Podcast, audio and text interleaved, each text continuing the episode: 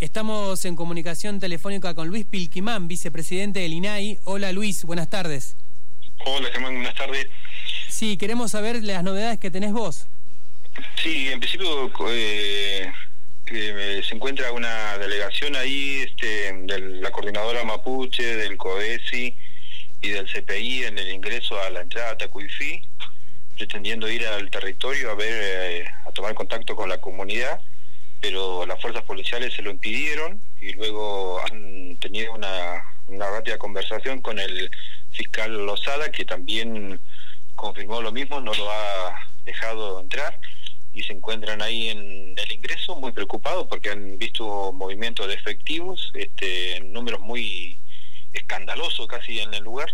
Así que esa es la preocupación que está pasando en este momento desde el eh, territorio. Eh, bueno, los medios nacionales, inclusive, incluso TN, están hablando de que bueno que el desalojo ya se va a ser efectivo. ¿Hay mucha preocupación por eso? Hay mucha preocupación porque en realidad hay un gran despliegue de fuerzas este, policiales, digamos, ¿no? Este, que deben superar, no sé, varias veces el número de gente que está ahí adentro. Eh, así que esa es una situación que, que está preocupando, que están totalmente incomunicados los peñis porque hasta ese momento había señal de wifi Mm. que pertenece a Lewis, esa, esa señal entiendo yo, en este mm. momento se ha cortado, así que la gente ha quedado prácticamente sin comunicación.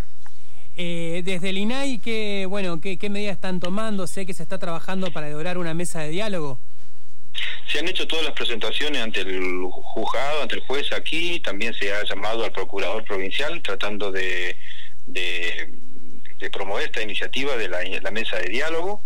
Eh, en base a los derechos y en base también a la situación compleja que significa eh, el desalojo, digamos, de la familia. Y allí hay personas muy mayores, hay personas con problemas de salud y hay niños también, digamos, como suele ser cualquier acción mapuche.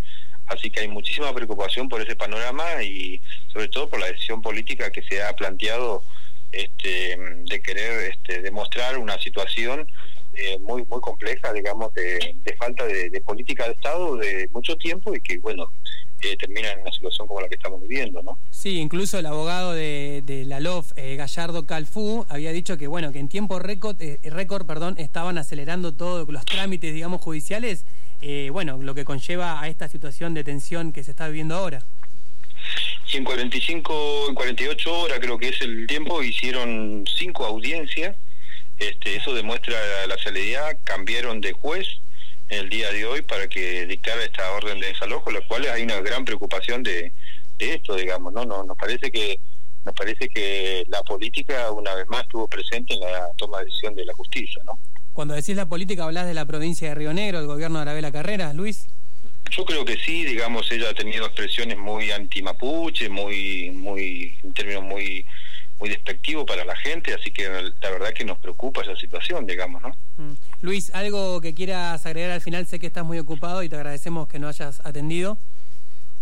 No, esa en principio em, la, la, los Peña y la Mien que están ahí en el ingreso, que son de la organización, del CODESI, del CPI, este, siguen insistiendo en poder entrar, en poder estar resguardar en la medida de sus posibilidades, ¿no? Este, la, la situación ahí adentro.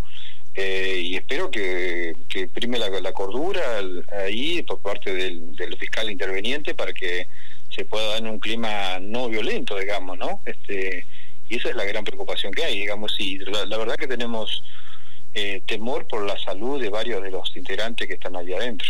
Bien. Bueno, Luis, gracias. Seguimos en contacto. Bueno, muchas gracias por la comunicación.